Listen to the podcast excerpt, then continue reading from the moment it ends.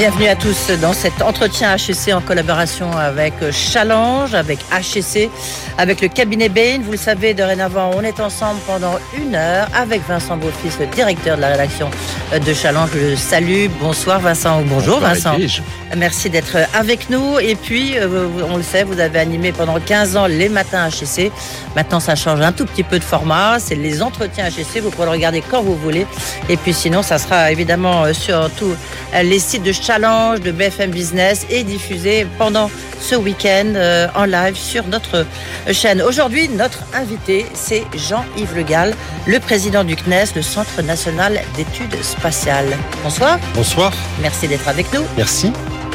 Bonsoir Jean-Yves Le Gall. Et effectivement, changement d'époque, puisque euh, ces matins, je sais maintenant, ont lieu euh, euh, le matin, le soir, peu importe. Et en tout cas, grâce à la magie du digital et puis du broadcast, on peut voir cette émission quand on veut et bien entendu aussi dans Challenge la semaine prochaine.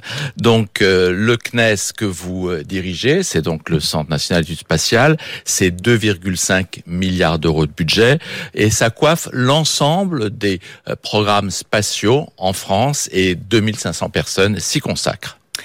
Merci donc d'avoir accepté de passer une heure euh, avec nous. On va voyager parce que vous allez voir, ça va être un merveilleux voyage, euh, notamment sur la planète rouge. c'est un entretien qui se déroulera en quatre parties. Vous allez être très sollicité, Jean-Yves Le Gall. Tout de suite, justement, c'est là, on commence par les questions d'actualité.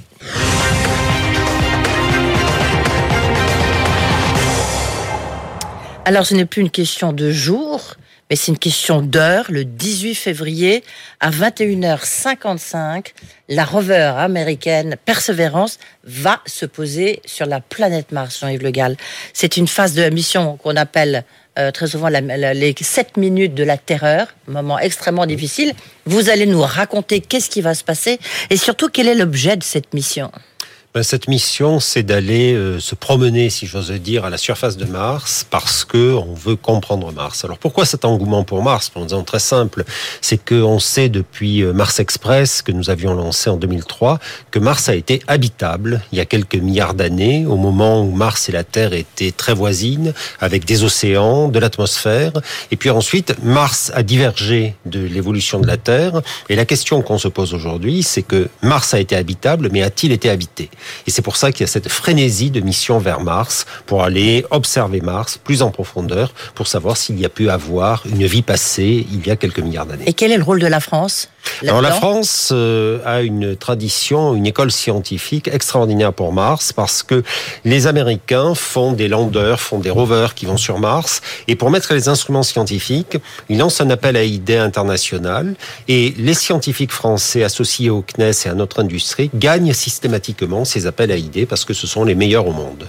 Et en particulier sur Persévérance, eh bien l'instrument central de Persévérance, c'est la caméra Supercam qui est embarquée sur Persévérance qui va tirer au laser sur les roches de Mars pour comprendre s'il y a pu avoir par le passé une vie sur Mars. Alors Jean-Yves Le Gall, vous parliez tout à l'heure de frénésie, euh, pas simplement de projet, mais aussi dans les journaux. Hein. J'ai avec moi cette édition de lundi du Financial Times avec une magnifique photo de Mars, qui n'est pas prise donc par la, mission américaine, mais par une mission émirati. Il y a aussi une mission chinoise. Elles sont toutes parties il y a six mois. Elles sont arrivées il y a quelques jours. Euh, pourquoi tant de puissance euh, et tant d'intérêt pour la planète? Ben Parce qu'il y a cet aspect scientifique dont je parlais, mais il y a aussi euh, un intérêt politique évident. Euh, aller sur Mars, c'est the ultimate mission. C'est la mission la plus difficile parce qu'il y a six mois et demi de voyage, parce que vous mettre en orbite, c'est très compliqué. Descendre sur Mars, c'est encore plus compliqué. Il y a une atmosphère qui est très piégeuse dans la mesure où elle n'est pas homogène comme l'atmosphère terrestre. Et donc tout le monde va aller sur Mars. Et dans le cas particulier des Émirats, je connais très très bien l'agence spatiale des Émirats, puisque le CNES est la première agence spatiale internationale à avoir signé avec l'agence spatiale des Émirats un accord eh bien, on nous a expliqué qu'il y a quelques années, lorsque s'est posé la question de la façon la plus extraordinaire de célébrer le 50e anniversaire de la création des Émirats, le 2 décembre 2021, on a proposé aux autorités des Émirats qu'il y ait une sonde en orbite de Mars qui envoie un signal pour allumer ce qu'ils appellent la mer de tous les feux d'artifice. Et donc, on a décidé de faire cette sonde qui s'appelle HOP, qui est partie. Les Émirats ont fait un travail formidable. Ils ont développé cette sonde avec l'Université de Colorado, avec des euh, scientifiques français. Elle est en orbite de Mars, sur une orbite très inhabituelle, puisqu'une orbite très elliptique, qui a permis de faire cette photo avec les trois grands volcans, dont notamment le mont Olympus. Et le 2 décembre, eh bien, le grand feu d'artifice sur les Émirats sera lancé depuis mars. Waouh. Euh, quel est le coût de la mission, par exemple, Persévérance Alors, Persévérance, euh, la France fait une affaire en or parce que c'est un rover à 2,5 milliards de dollars. Il faut voir que c'est un mm. rover à bord duquel il y a une centrale nucléaire pour avoir de l'énergie. Ça vous donne une idée de la complexité. Et nous, nous faisons notre instrument Supercam qui est 50, 70 millions d'euros. Alors bien sûr, on va partager les données avec les Américains, mais pour 50, 70 millions d'euros, c'est ce que j'appelle la stratégie de niche. On valorise au mieux les compétences de nos industriels, de nos scientifiques, et on est sur une mission à 2 milliards et demi. Et on peut dire que vous êtes sur Mars. Juste une question, qu'est-ce que fait l'Europe là-dedans? Alors l'Europe, la euh, Chine, les Émirats, l'Europe, l'Europe? a lancé Mars Express Mmh. en 2003. Euh, et Mars Express est le premier à avoir mis en évidence la, de l'eau sur Mars et donc le fait que Mars a pu être habitable. Et euh, dans deux ans, un peu moins de deux ans, puisqu'on peut partir vers Mars tous les 26 mois, nous lancerons ExoMars, qui est un rover qui ira se poser sur Mars. Agence spatiale européenne, là encore, et là une foultitude d'instruments français parce que euh, la France est très très bonne sur Des embouteillages. Vous disiez tout à l'heure que Mars fait rêver et ce qui nous fait rêver aussi, ce sont les projets de vol habité. Mais quand on évoque la distance gigantesque, 120 millions de kilomètres euh, euh, pour arriver là-bas, quand on parle de vol habité comme le fait le, grand entrepreneur Elon Musk, est-ce bien sérieux? Ce n'est pas pour demain. Ce n'est pas pour demain. Euh, lors de la mission précédente, Insight, que nous avions euh, lancé en mai 2018, euh, on avait fait mettre des webcams sur la sonde. Vous décollez donc en direct, vous êtes parti de Californie, vous voyez la Californie, on est en orbite de la Terre, on s'éloigne de la Terre, on voit la Lune qui apparaît dans le champ de vision, on continue vers Mars. Au bout de huit jours, on est dans le noir, on ne voit plus rien. Et pendant six mois et demi, on est dans le noir. Alors, sans être comme les enfants qui ont peur du noir, mais euh, Aujourd'hui, les gens qui sont dans la station, Thomas Pesquet explique qu'il est beaucoup plus près d'un hôpital que quelqu'un qui fait le vent des globes, parce qu'en trois heures, il redescend sur la Terre. Même les gens qui sont allés sur la Lune, ils avaient toujours quelque part euh, la Terre, et donc on était à trois jours de la Terre. Là, vous partez pour plus de deux ans, et sans espoir de retour au bout de deux ans. Bien sûr, vous pourrez revenir au bout de deux ans, mais s'il y a la moindre chose qui ne va pas, il faut rester là-dedans. Et à mon avis, c'est l'enjeu le plus difficile, l'enjeu psychologique. psychologique. psychologique. Justement, vous parliez du, j'ai envie de dire, le magicien Thomas Pesquet, parce qu'il nous a fait tellement vivre sa mission avec ses, photos. Eh ben, justement, il repart en avril. Il repart le 20 euh, avril. Qu'est-ce que ça, qu'est-ce qui va, c'est un vol habité vers la station spatiale internationale. Sa mission sera quoi Alors sa mission, nous avons euh, négocié euh, durement parce que vous savez que les États-Unis aujourd'hui ont un projet, une présence permanente sur la Lune, programme Artemis, et donc nous avons négocié que Thomas puisse revoler parce qu'on a quelque part au fond de notre tête l'idée que euh, Thomas puisse aller sur la Lune, euh, je dirais dans la deuxième partie de la décennie.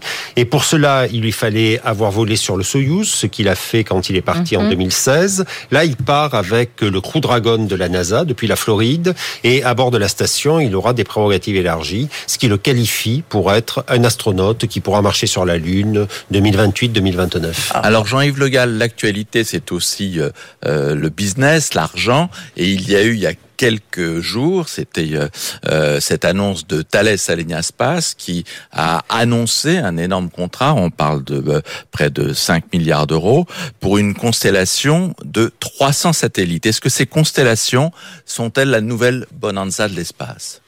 La nouvelle bonanza, je ne crois pas. le contrat que Thales a gagné, cela dit, ça montre à quel point l'industrie française des satellites réussit face au monde entier. Sur la stratégie géostationnaire, Airbus l'année dernière a fait une année à nord puisqu'ils ont vendu des plateformes OneSat qui ont été développées dans le cadre de partenariats publics-privés, notamment avant le, avec le CNES, un peu partout dans le monde. Et donc là, TAS, Thales Alenia Space, a été retenu pour cette constellation qui s'appelle Lightspeed Lightspeed, un total de 288 satellites à lancer, et euh, ça montre que nos ingénieurs sont excellents. Rapidement, parce qu'on arrive au terme de cette première partie d'actualité, quel lanceur va lancer justement, va mettre tout ça en orbite?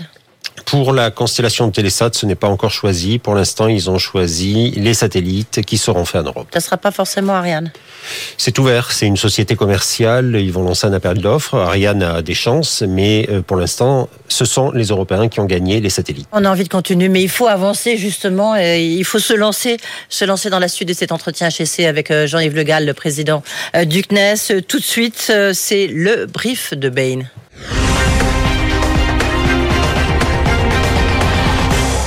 Et donc nous accueillons Mathieu Vigneron, associé chez Bain et compagnie, qui va nous, nous ouvrir les perspectives business de ce monde fantastique de l'espace. Merci Vincent. Et bonjour Jean-Yves Le Gall. Bonjour.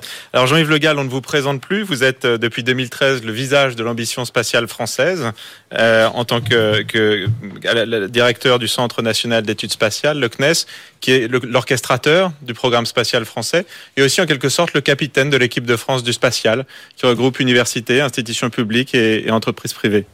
Alors on vous décrit comme un ingénieur pointu, un bosseur, euh, réservé, presque austère, mais aussi un amateur de rock et notamment des Stones.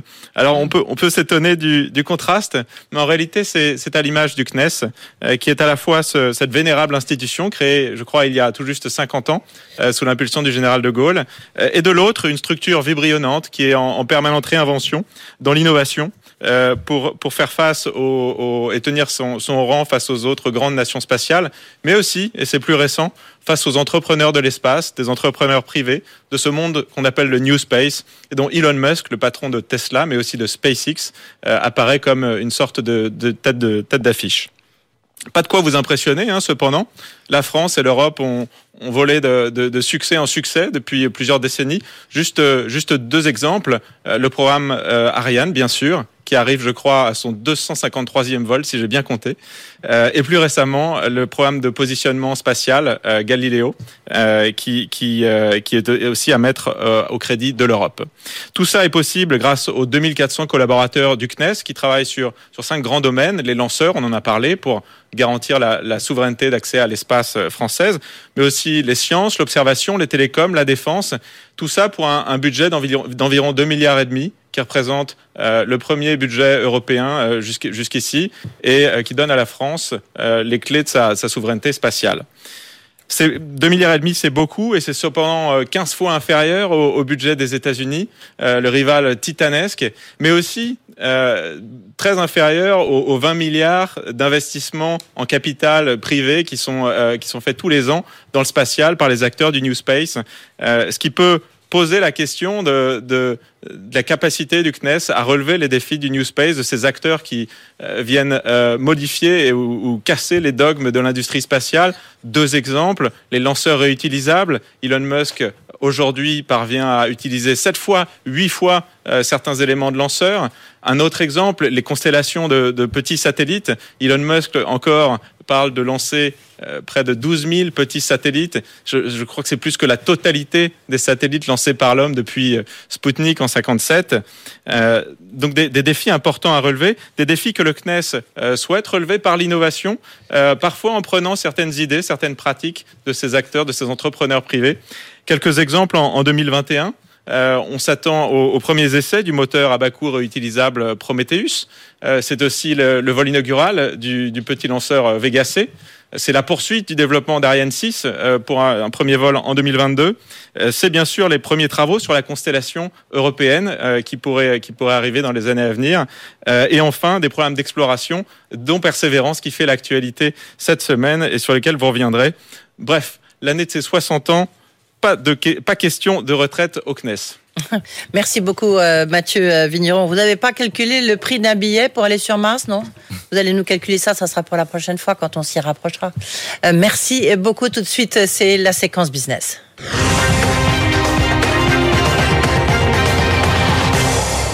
Alors Jean-Yves Le Gall, Mathieu Vigneron l'a souligné, la tête d'affiche, je reprends ces mots, hein, du New Space, c'est effectivement Elon Musk, c'est SpaceX, euh, cette entreprise qui a réalisé l'année dernière quasiment un lancement tous les 15 jours.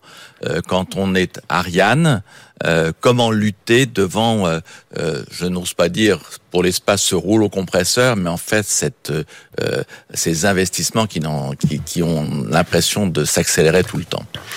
Bah, D'abord, je crois que pour lutter, il faut analyser pourquoi SpaceX en est là où il est aujourd'hui.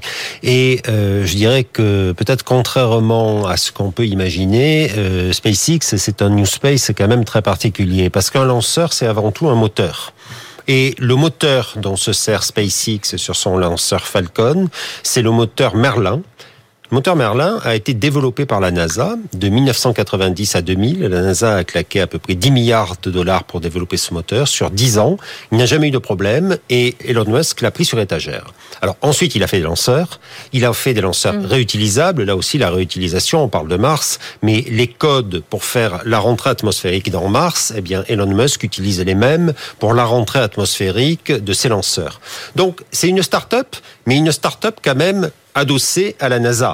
Et euh, quand on vous dit euh, que euh, chez SpaceX, eh bien, au début, il y avait des pancartes. Si vous ne, pas, ne venez pas travailler le samedi, ce n'est pas la peine de revenir le lundi. Ça, c'était un peu l'image d'Épinal. Aujourd'hui, moi, je considère que SpaceX est un peu un centre de la NASA avec euh, des euh, produits sur étagère. Donc, on a parlé de Merlin, les codes pour le retour des étages, avec des financements qui viennent de la NASA, avec une différenciation entre le marché commercial, le marché gouvernemental, et on est en train de euh, se lancer sur des technologies qui nous faisaient défaut, notamment le moteur à bas coût. On a parlé de Prometheus, notamment les technologies de rentrée. Je pense qu'on va y arriver. Oui, et Jean-Yves Legarde, mais on voit bien quand même le fait d'avoir euh, Elon Musk, d'accord, il a la NASA derrière lui, c'est important de le dire parce qu'il il oublie souvent de le dire, mais il n'en demeure pas moins que c'est quand même un formidable entrepreneur et qui innove. Et notamment sur ces fameux lanceurs réutilisables. Au début, en France, en Europe, tout le monde Enfin bon, allez, souriez Pardonnez-moi, je ne souriais pas beaucoup. Euh, je considère que la décision la plus importante que j'ai fait prendre au CNES depuis que j'y suis, c'est en 2015, dès qu'on a vu le réutilisable, j'ai lancé le développement du moteur Prometheus, réutilisable et à bas coût, et comme cela a été dit, qui va faire ses essais au banc dès cette année. Et donc les lanceurs réutilisables, c'est pour quand? Ben, Les lanceurs réutilisables, donc on a besoin d'un moteur, comme la NASA a fait le Merlin, mmh. et en parallèle, nous faisons euh, voler l'année prochaine, depuis le Centre spatial guyanais, des démonstrateurs de lanceurs, euh, de petits lanceurs Callisto et Themis, l'objectif étant de se lancer dans un lanceur réutilisable d'ici quelques années, qui arrivera dans les cinq dernières années de la décennie. Jean-Yves Le Gall, le, grand lanceur européen, c'est Ariane qui va avoir effectivement sa nouvelle version Ariane oui, bien sûr. qui arrive en 2022. Et est-ce que vous ne craignez pas qu'elle soit déjà obsolète? Déjà obsolète me semble totalement excessif parce, parce qu'elle est très grosse, alors que leurs sont des petits. Non, ils ne sont pas si petits. Euh, euh, le lanceur de SpaceX, le lanceur Falcon 9, est un peu plus petit euh, qu'Ariane 6, mais pas mm. beaucoup plus petit. Ariane 6 utilise des technologies qui ne sont pas réutilisables, mais en même temps, ça permet d'avancer sur les moteurs, ça permet d'avancer sur la maîtrise des techniques de lancement, ça permet d'entretenir une industrie en Europe, et je dirais que Ariane 6, c'est très très bien. D'ailleurs, on se prépare activement au premier lancement, mais Ariane 6 est complété par le volet lanceur du futur et l'un ne va pas avec l'autre. Est-ce que, est que la nouvelle gouvernance d'Ariane, avec le privé qui devient majoritaire dans Ariane Group, euh, Safran et Airbus, est-ce que, à votre avis, ça sera c'est source de plus d'efficacité? Ou pas? Vous savez, euh, il faut pas se voiler la face. On, va, on va, dire peut-être que le CNES, c'est un EPIC, c'est un établissement, c'est un établissement public. oui, mais on dit souvent quand même que euh, SpaceX reçoit des contrats massifs de la NASA. Euh, il faut bien voir qu'Ariane Group reçoit aussi des contrats massifs de l'Agence spatiale européenne, du CNES. Donc on travaille ensemble. Ce sont des partenariats publics-privés et qui, je crois, marchent bien. Il faut quand même rappeler qu'Ariane Espace a été créé par le CNES il y a un peu plus de 40 ans. Ça a été la première société de transport spatial euh, au monde. J'ai eu le privilège de la présider pendant une douzaine d'années à une époque où nous étions numéro un mondial. Mais là aussi, on a inventé avant les autres ces partenariats. Et on va continuer. On avait l'habitude avec euh, Ariane d'une formidable fiabilité. Euh, je ne sais même plus quand est-ce qu'il y a eu un, dernier échec sur les, les fusées Ariane. Et puis, on a appris il y a quelques mois qu'il y avait un lanceur de la famille qui s'était rajouté, Vega, euh, qui avait eu un problème à son lancement. Que s'est-il passé? On a eu un problème sur Vega parce qu'il y a eu euh, une certaine dérive sur les contrôles qualité et euh, il y a eu une erreur euh, dont il faut dire qu'elle était assez grossière qui a entraîné la perte d'un lancement. Pour le CNES, ça a été la double peine parce que d'abord, chaque fois qu'il y a un lancement depuis la Guyane, je rappelle que c'est des lancements qui sont faits depuis le Centre spatial guyanais qui est l'un des quatre centres d'excellence du CNES. Quand il y a un échec en Guyane, évidemment, nous sommes impactés. Mais en plus, sur cet échec, il y avait Taranis, qui était un satellite scientifique du CNES que nous avons perdu. Bon, cela dit, des échecs, tout le monde en a. Euh, Musk en a eu, les autres en ont. Donc, on a mis en place des commissions d'enquête et aujourd'hui, on travaille prochain lancement de Vega dans quelques semaines. Vous verrez, ça sera un succès. Juste sans, vous lancer dans un compte d'exploitation, mais juste qu'on ait une idée pour les ignares que nous sommes. Euh, combien ça Quelle est la différence lorsqu'on a un lanceur, euh, lorsqu'on a une fusée réutilisable? Ah bah. c'est moins, moins combien, plus combien bah, Lorsqu'on a une fusée euh, réutilisable et que euh, on l'a fait voler, euh, là je crois que Musk est arrivé à la faire voler huit fois, il est clair que ça fait infinite des économies. D'autant plus que les premières réutilisations qu'il faisait lorsque la fusée se posait, il fallait tout refaire. Aujourd'hui, les délais entre deux vols de la même fusée sont de quelques semaines et son objectif c'est d'en faire voler une, de la lancer, de la récupérer, de la faire repartir le lendemain. C'est deux fois moins cher, c'est trois fois moins cher. À la fin, euh, ça continue, on arrive quand même à deux fois, trois fois, oui. Et donc c'est un gain qui est considérable. Et alors non seulement ils sont moins chers, mais ils ont cette puissance, les Américains qui évoquaient tout à l'heure Mathieu Vigneron, euh, j'en revenais pas des chiffres qu'il évoquait, 15 fois euh, plus. Est-ce qu'effectivement, avec des budgets qui sont pas ridicules, hein, le 2, milliards et demi du, du CNES, ce n'est pas rien, est-ce qu'on est capable effectivement de lutter avec l'écosystème américain? Ah ben moi je trouve que c'est impressionnant, parce que vous pouvez dire que les Américains font ce qu'ils font avec 15 fois plus, mais je peux vous répondre que nous leur euh, tenons la dragée haute avec 15 fois moins. Et euh, avec 15 fois moins parce que nous sommes remarquablement organisés. Je crois que la carte de fabrique en quelque sorte de l'Europe spatiale aujourd'hui, c'est un, euh, une très très grande compétence. Euh, moi je voyage partout en Europe, je suis quand même frappé de voir que nous avons des ingénieurs du meilleur niveau mondial. Deux, une volonté politique. On a parlé de la création du CNES euh, le 19 décembre 1961 par, le général de Gaulle. Bon, euh, depuis euh, tous les présidents, moi, si vous voulez, j'ai commencé ma carrière. le président Mitterrand était là. nous avons aujourd'hui le président Macron. Tous ont montré un intérêt extraordinairement fort pour le spatial. Le président Macron, quelques jours après sa prise de fonction en mai. Il y a même un regain d'intérêt. Mais voilà, téléphone en disant Pesquet revient sur Terre, je viens au CNES assister en direct au retour de Pesquet. Il a un très fort intérêt pour ce que nous faisons sur Mars. Bon, on voit bien que soutien politique. Et troisième aspect, nous savons coopérer. Et c'est probablement ça qui fait la différence parce que on décrit souvent l'Europe, mais l'Europe sait bien travailler ensemble. Euh, Jeff Bezos, on parlait d'Elon Musk hein, tout à l'heure. Jeff Bezos qui est en retrait chez Amazon, enfin c'est ce qu'il a dit puisqu'il a mis son numéro 2. Vous avez l'air dubitatif, Jean-Yves Le Gall. Enfin en tous les cas, c'est ce qu'il a dit. je le connais un peu, je l'ai rencontré à de nombreuses reprises. Je crois que Jeff Bezos ne sera jamais en retrait de quoi que ce soit parce que c'est un eh, vendeur. Est-ce que vous croyez pas qu'il va développer quand même un peu plus, se concentrer plus sur Blue Origin? Peut-être, mais euh, pour Blue Origin, euh, Blue Origin a été lancé avant SpaceX. Euh, depuis, je crois que Jeff Bezos a dépensé 18 milliards de dollars et son, ah moteur, ne, son moteur ne tourne toujours pas. Et comme je disais tout à l'heure, un lanceur, c'est avant tout un moteur. Et donc, j'attends que les moteurs de Blue Origin fonctionnent. Vous nous disiez tout à l'heure que effectivement vous étiez déjà là avec le président Mitterrand, c'est qu'effectivement vous avez euh, euh, une longue perspective par rapport à cela. Il y a, il y a la longue perspective des 60 ans du CNES également. Vous n'avez pas connu le CNES du début, mais vous allez en tout cas euh, fêter dans à, la fin de cette année donc ces 60 ans. C'est 60 ans, oui. Je voulais vous demander deux choses. Une d'abord pour je dirais pour la gloire, pour l'émotion. Euh, quand vous pensez à tout ce qu'a fait le CNES, vous nous avez dit que vous pensez au mot Galiléo. Nous, on pense plus facilement à Ariane. Est-ce qu'il y a d'autres euh, éléments de programme qui vous tiennent particulièrement à cœur? Et puis une question plus personnelle tout à l'heure. Bah, Les éléments euh, du CNES, si vous voulez, c'est la saga des programmes du CNES. Euh, donc, euh, il y a eu Ariane 24 décembre 1979, absolument extraordinaire. 22 février 1986, Spot.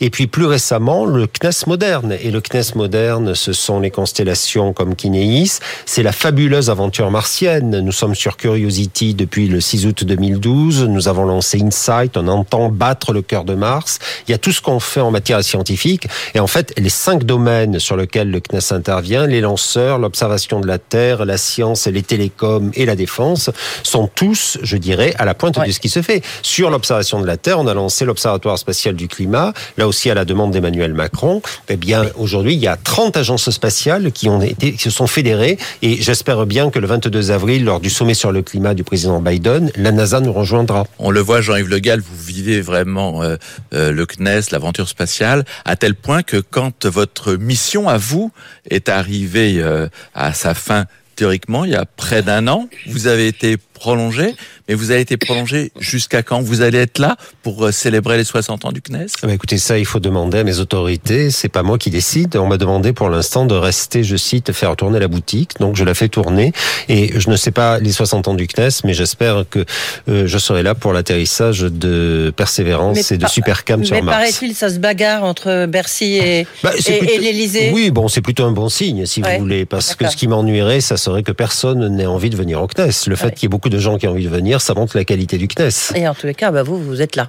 Euh, Jean-Yves Le Gall, on finit cette première partie. On se retrouve dans un instant. Euh, juste après une page de pub, on se retrouve avec Vincent Beaufils, bien sûr. Et c'est les deuxième, troisième et quatrième parties. L'entretien HEC qui reçoit donc euh, cette fois-ci Jean-Yves Le Gall, le patron du CNES avec cette partie qui est sur le campus ou avec des alumni d'HEC, l'opinion des étudiants sur le CNES qui est recueillie par euh, Cyril Ardo. Accrochez-vous parce que c'est fait, comme dit un certain président, sans filtre. L'entretien HEC avec Challenge sur BFM Business. Est-ce que vous savez ce que c'est le CNES euh, C'est un centre de recherche, je sais pas. Centre national de l'espace et voilà, je sais pas le S. C'est le Centre national des études spatiales. Globalement, vous savez ce qu'ils y font ou pas? Alors là, par contre, pas du tout. Honnêtement, le nom me dit quelque chose et c'est tout ce que je peux vous dire.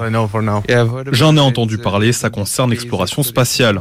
Vu le nom, euh, surtout des recherches sur, euh, sur euh, tout ce qui est spatial, mais peut-être aussi un peu d'aéronautique. Vous avez déjà entendu parler de Thomas Pesquet? Oui, c'est euh, un astronaute français. L'astronaute français qui a passé six mois, je crois, à l'ISS. J'ai vu les photos comme tout le monde euh, et puis euh, je me suis dit ah il est français, génial. C'est mon petit côté franchouillard qui est, qui est comment dire, qui est flatté. Il fait des très belles photos. enfin, utiliser les, les, réseaux pour démocratiser un peu la connaissance de l'espace, je pense que c'est cool, c'est très bien. C'est très important qu'on soit représenté et surtout qu'il ait ouvert tout ce champ. Comme ça plus il aura de followers et plus les gens connaîtront l'espace. Donc c'est cool. Point de vue euh, politique, géopolitique même, l'espace, il faudrait se concentrer dessus euh, ces prochaines années Je trouve que très peu de pays donnent assez d'importance et de budget à ces domaines. Je pense qu'on devrait s'y intéresser encore plus et comprendre quels pourraient être nos intérêts. C'est déterminant pour l'avenir de l'humanité.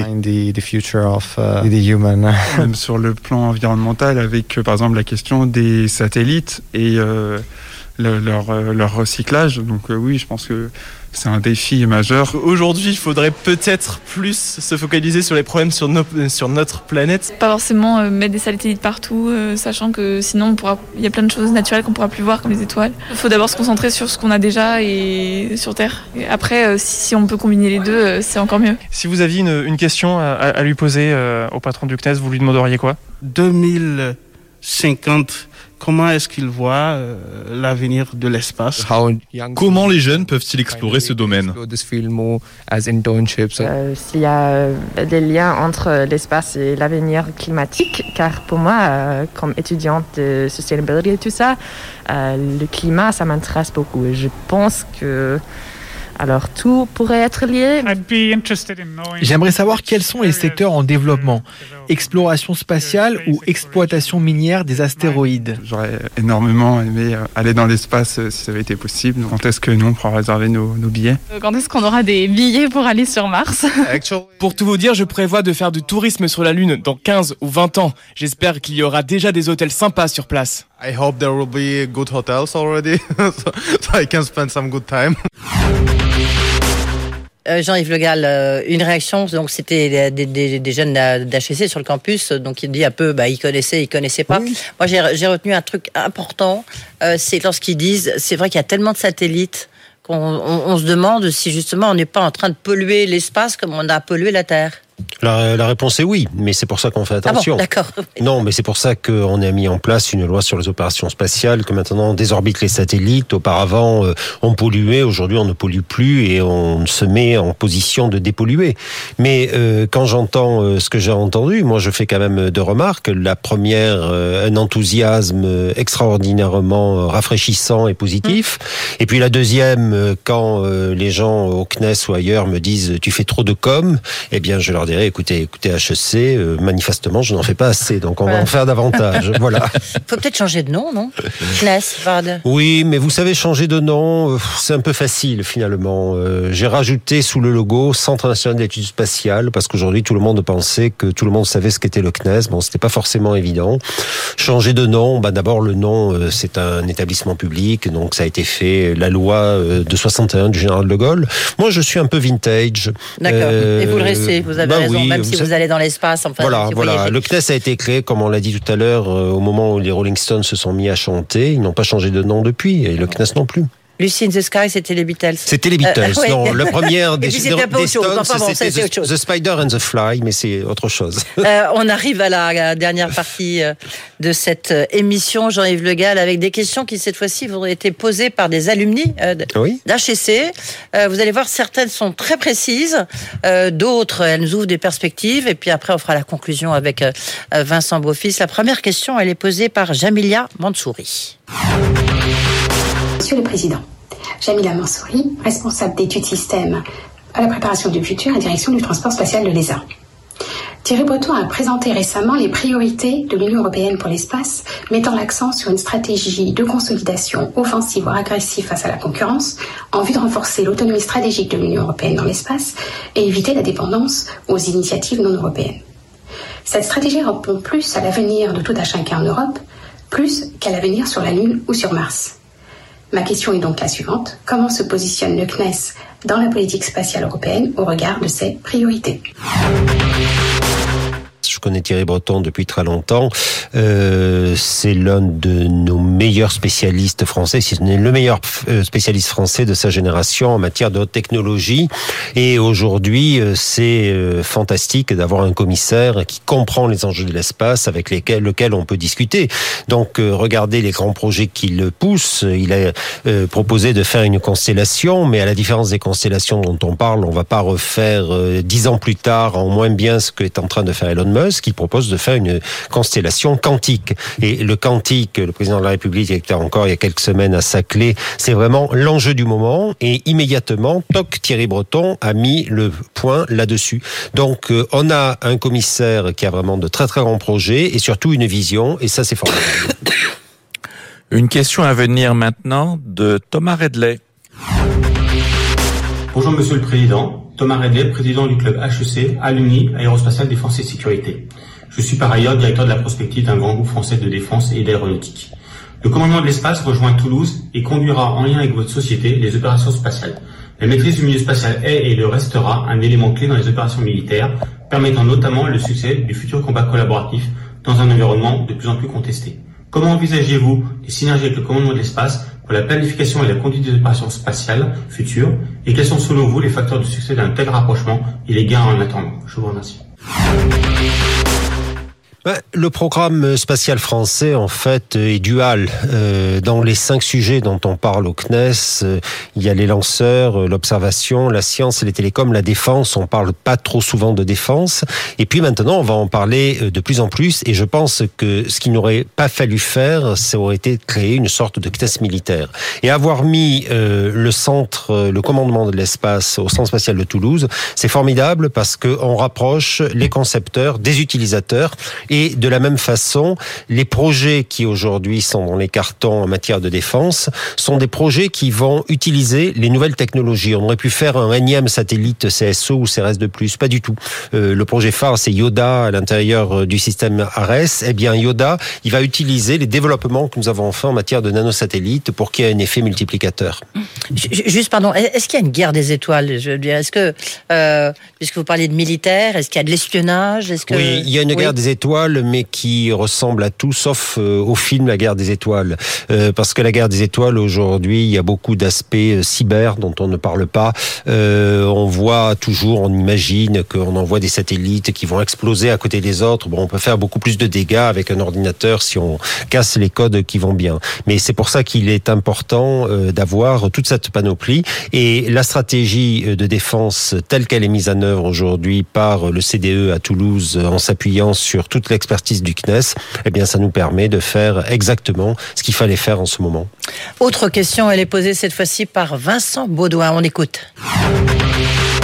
Bonjour Jean-Yves Le Gall, Vincent Baudouin à Paris. Récemment, Thierry Breton, au sein de la Commission européenne, a pris les rênes d'un nouveau projet spatial pour développer une constellation équivalente à celle de Starlink, le réseau de satellites d'Elon Musk. Il s'agit d'un consortium composé d'acteurs publics et privés qui va proposer de nouveaux projets et de nouveaux programmes, notamment des services, par exemple pour la voiture connectée. Que pensez-vous de ce projet? S'inscrit-il dans le nouveau contrat d'objectifs du CNES pour les années à venir? Merci beaucoup.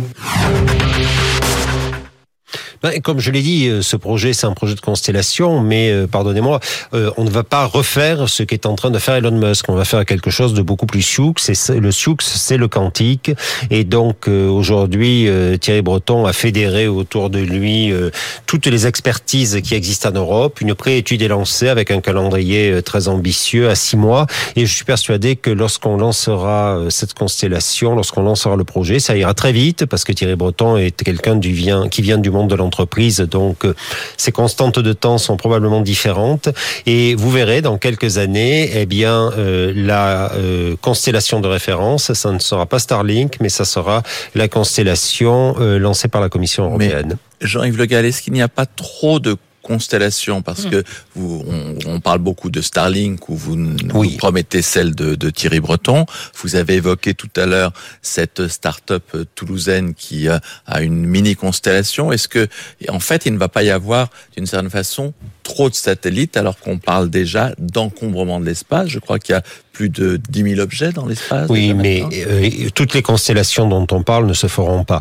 Je pense qu'il y aura une Expliquez-nous d'abord ce que c'est qu'une constellation. Alors une constellation, ce sont euh, des très grands nombres de satellites qui sont en orbite sur des plans différents qu'on oppose aux satellites géostationnaires. Vous avez un ou deux satellites à 36 000 km d'altitude et qui tournent en même temps que la Terre, ce qui fait que vu depuis le sol, ils ont l'air d'être immobiles par le dans le ciel. Une constellation est sur une orbite plus basse, donc les satellites vont plus vite.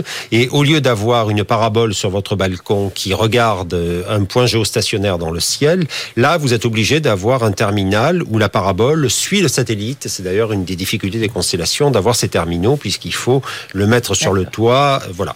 Mais euh, donc il y aura, je pense, une constellation par type de constellation. La constellation de Thierry Breton ne sera pas la même que celle de euh, Elon Musk, comme la constellation Kinéis ne sera pas la même que les autres. Mais ensuite, aujourd'hui, c'est vrai, il y a une constellation canadienne Telesat dont on a parlé euh, un peu plus tôt. Euh, il y a les projets de Jeff Bezos, ainsi de suite. Là, c'est vrai qu'il y a probablement trop de constellations. Mais elles ont des objectifs quoi De d'améliorer les communications C'est mettre à peu près Internet partout et pour tous. La les voitures autonomes, la les objets autonomes. Mais la difficulté, c'est de construire un business model parce que vous avez à peu près 7% de la surface du globe où il y a de quoi faire du business et donc mettre de, du signal sur les 93% euh, qui restent, eh bien, ce, ne sont euh, ni les ours polaires ni les baleines qui vont faire un business plan. Alors, c'est vrai qu'il peut y avoir des objets, euh, département de la défense aux États-Unis, qui ont besoin d'être connectés, notamment au cloud du DoD, mais euh, ce n'est pas euh, quelque chose qui justifie une constellation. C'est pour ça qu'il y a toujours ce débat sur les constellations entre satellites géostationnaires et constellations, et on voit ce qui s'est passé sur la téléphonie. Aujourd'hui, l'enjeu c'est le cloud, mais il y a 20 ans, l'enjeu sur la téléphonie, il y a eu finalement deux constellations, Global Star et Iridium, et encore qui finalement ont fait autre chose. Donc on voit bien que il y a euh, quelque chose à faire. Starlink va certainement faire le cloud du DoD, euh, Kineis l'internet des objets et la constellation de la Commission, un lien quantique pour sécuriser les données. Ça, ça n'existe pas et il n'y a que l'Europe qui propose cette constellation quantique. Alors on revient aux questions des alumni HEC avec celle de Michael Bollet. Bonjour monsieur, je m'appelle Michael Bollet, je suis de la promotion exécutive MBA d'HEC de 2016 et je travaille comme manager de projet d'innovation. Je voulais savoir si dans le cadre des projets du CNES, la part de l'innovation ouverte augmentait significativement. Aussi, avez-vous des thématiques prioritaires d'innovation? Si oui, quelle était votre méthode pour les identifier et quelle est votre stratégie pour chasser les innovations? Je vous dirais oui. Euh, c'est d'ailleurs, je pense, une des réformes majeures que j'ai introduites au CNES. J'ai créé une direction de l'innovation. Et euh, l'innovation, elle est partout aujourd'hui dans le CNES, mais surtout avec euh, l'idée que euh, nous devons apporter au monde non spatial les recettes du monde spatial. Donc on a mis en place un réseau qui s'appelle Connect by CNES. Et nous allons voir des gens qui n'ont jamais fait de spatial en leur disant, est-ce que vous savez ce que les satellites peuvent vous apporter? Et alors, c'est frappant de voir que des tas de gens font du spatial. C'est un peu comme M. Jourdain qui faisait de la prose sans le savoir. Mm. Vous prenez euh, un taxi aujourd'hui dans Paris. Euh, la plupart des chauffeurs de taxi ne connaissent plus les adresses. Donc, ils programment ce qu'ils croient être le GPS, mais en fait, c'est Galileo. Il faut dire qu'on change beaucoup tous les sens interdits. Oui, hein, oui, on change tout. Mais ils le programment. Quand vous parlez, passez dans un canyon urbain, vous n'avez plus le signal du satellite. La tentation est souvent très grande de taper sur le tableau de bord pour que ça marche. Donc, on dit, mais calmez-vous, c'est parce qu'on ne voit pas le satellite. Le chauffeur ne vous croit pas quand vous dites que sa voiture est reliée à un satellite. Mmh. Et la même démarche, nous la faisons partout. Et il y a des tas de métiers où on a expliqué aux gens que les satellites pouvaient leur apporter quelque chose. Vous regardez les chiffres macroéconomiques, je voudrais les citer parce qu'ils sont très parlants. L'industrie manufacturière des lanceurs partout dans le monde, y compris euh, Ariane, Elon Musk, les Chinois, c'est 5 milliards de dollars. Les satellites, c'est 15 milliards. Les applications, c'est plusieurs dizaines de milliards. Donc c'est là qu'est le gisement et c'est là qu'est le futur du spatial et c'est là que le CNES investit. Et, et comment est rémunéré le CNES, par exemple, en ayant réussi Galiléo eh ben, le CNES est rémunéré en ayant réussi Galiléo parce que des tas de gens se servent de Galiléo et Galiléo est une infrastructure mais permet à des tas de start-up, à des tas de sociétés. Et donc il y a un droit de péage? Oh non, il n'y a pas de péage. C'est une infrastructure. C'est gratuit. Mais euh, le fait qu'on développe de l'activité, qu'on crée des emplois, c'est la meilleure des rémunérations. Juste pendant que vous parliez, euh, vous ne le voyez pas, c'était derrière vous, Jean-Yves Le Gall, il y avait des images incroyables de, Mars. Ah. Est-ce que, juste votre sentiment, on, est tous les trois là, euh, vous pensez que Mars a été habité ou pas? Je ne sais pas si Mars a été habité, mais je pense que nous ne sommes pas seuls. Je pense qu'il y a d'autres gens ailleurs. C'est statistique. Quand vous regardez euh, les millions euh, d'endroits, de planètes, et ainsi de suite, je ne vois pas pourquoi il n'y aurait de la vie que sur la Terre. Alors, cela dit, maintenant, après, c'est le film Les Visiteurs. Euh, selon à quel moment vous venez sur la Terre, même sans parler des visiteurs. regardez, quelqu'un débarque, un extraterrestre débarque aujourd'hui sur la Terre, ils disent, mais c'est des gens absolument incroyables, ils vivent enfermés chez eux, ils ne se réunissent jamais. surtout, surtout s'ils arrivent. Ils arrivent. oui, mais ils venaient il y a un an. Euh, c'était la fête partout. Donc euh, la question, c'est que vous allez sur un autre endroit, une autre planète, à quel moment y allez-vous et à quel moment dans l'évolution de la vie? Et c'est pour ça ah, que moi j'aimerais bien trouver des vestiges d'une vie passée sur Mars. Avant dernière question, euh, toujours des questions posées par des alumni HEC. Elle est posée par Eileen Tan. On écoute. Elaine Tan, promotion 2016, Trium Global Executive MBA. le programme d'HSC avec les partenaires internationaux. Récemment, aux États-Unis, il y a eu un changement de chef de gouvernement et aussi de leur agence spatiale. Après votre réunion récente avec l'administrateur provisoire de la NASA, ma question est la suivante. Quels impacts prévoyez-vous de la part de l'administration Biden sur les activités spatiales françaises et européennes, notamment dans les domaines de l'exploration planétaire et du climat? L'administration Trump euh, a engagé un programme de retour sur la Lune, le programme Artemis. Euh, Biden ne l'arrêtera pas parce que la pièce maîtresse d'Artemis, elle est développée par Elon Musk et je pense que le président des États-Unis aura du mal, côté, euh, mais à s'attaquer à Elon Musk. Voilà. Mais en revanche, ça ira peut-être un peu moins vite, mais Biden va remettre le climat sur le devant de la scène. D'ailleurs, il a annoncé un sommet sur le climat le 22 avril et là, moi, je suis très admiratif de ce qu'a fait le président de la République française avec le One Planet Summit euh, qui a été mis en place euh, lorsque euh, les États-Unis ont quitté l'accord de Paris. D'ailleurs, lors du sommet qui avait été organisé le 12 décembre 2017 pour le deuxième anniversaire de l'accord de Paris par Emmanuel Macron à la scène musicale, Arnold Schwarzenegger avait dit ce ne sont pas les États-Unis qui quittent l'accord de Paris, c'est Donald Trump. Force est de constater qu'il avait raison puisque là maintenant Biden est arrivé. La première des choses qu'il a dites, c'est qu'il rentrait dans l'accord de Paris et donc donc, euh, on va avoir les Américains de retour sur la lutte contre le changement climatique. Oui, mais vous les avez eus pendant les années Trump euh, bien sur les questions spatiales, hein, puisque c'est Trump qui a réimaginé de voir des vols bien sûr, vers la Lune, bien etc. Est-ce que vous vous dites, pas d'une certaine façon, finalement, c'est pas si mal qu'il n'ait pas été réélu, on va peut-être un un peu plus tranquille pendant quelques années, en tout cas sur les questions spatiales. Je ne ferai pas de commentaires sur euh, l'élection ou la réélection euh, du président Trump. Moi, ce que j'observe, c'est que j'ai quand même souffert au cours des quatre dernières années de voir que les États-Unis, euh, qui où se trouve quand même un gisement extraordinaire de compétences en matière de lutte contre le changement climatique, notamment depuis l'espace, puisque quand on parle du climat, on parle de 50 variables climatiques essentielles dont 26, c'est-à-dire plus de la moitié, ne peuvent être observés que par les satellites. Donc de voir que les États-Unis, finalement, s'étaient mis en retrait et en disant le climat, on n'y touche pas. Et tous mes collègues américains spécialistes du climat étaient très malheureux. Bon, le soir de l'élection de Biden, évidemment, ils étaient très heureux puisque Biden avait dit euh, America is bake for climate. Mmh. Et ça, c'est très très important. Juste une question, il reste une dernière question, mais euh, on n'a pas encore parlé de souveraineté. Il y a la souveraineté numérique, c'est un débat dont on parle beaucoup. Il y a une souveraineté quand même, le fait d'être dans l'espace, d'être une grande puissance spatiale. Bien sûr. Est-ce que ça va la rester dès lors qu'il y a beaucoup d'acteurs privés qui, oui, mais, vont opérer ou qui opèrent déjà? Mais il y a beaucoup d'acteurs privés qui utilisent de l'argent public parce qu'il y a de plus en plus d'argent public. Il y a dix ans, il y avait six agences spatiales. Aujourd'hui, il y en a 60. On parlait tout à l'heure des Émirats. Euh, quand on parle des grandes puissances spatiales, on parle des États-Unis, de l'Europe, de la Chine, du Japon, de l'Inde, euh, de la Russie, bien sûr, de la France. Et celle qui est en train d'arriver, ce sont les Émirats, parce qu'avoir mis euh, cette sonde en orbite de Mars, chapeau. Et euh, là aussi, c'est un financement avec l'argent public aux Émirats, mais ils sont en train de créer, notamment à Dubaï, une très importante industrie spatiale. Le Mohamed Ben Rachid Space Center est en train d'organiser tout ça de main de maître. Donc on voit bien qu'il y a ces partenariats publics-privés qui se mettent en place.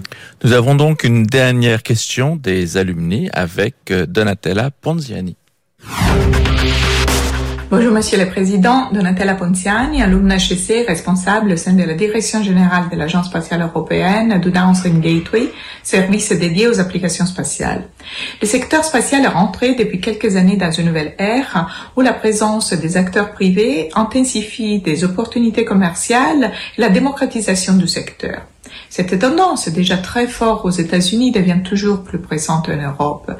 Et dans ces contextes, de nouveaux modèles d'innovation business se présentent avec une ouverture à des acteurs de non spatial qui bénéficient des applications satellitaires et de la donnée satellitaire dans leur modèle économique.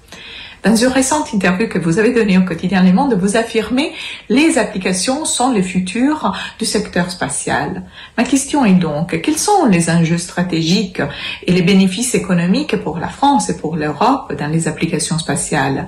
Et quelle est la stratégie mise en œuvre par les CNES et par la France pour rapprocher et connecter l'espace à des nouveaux secteurs?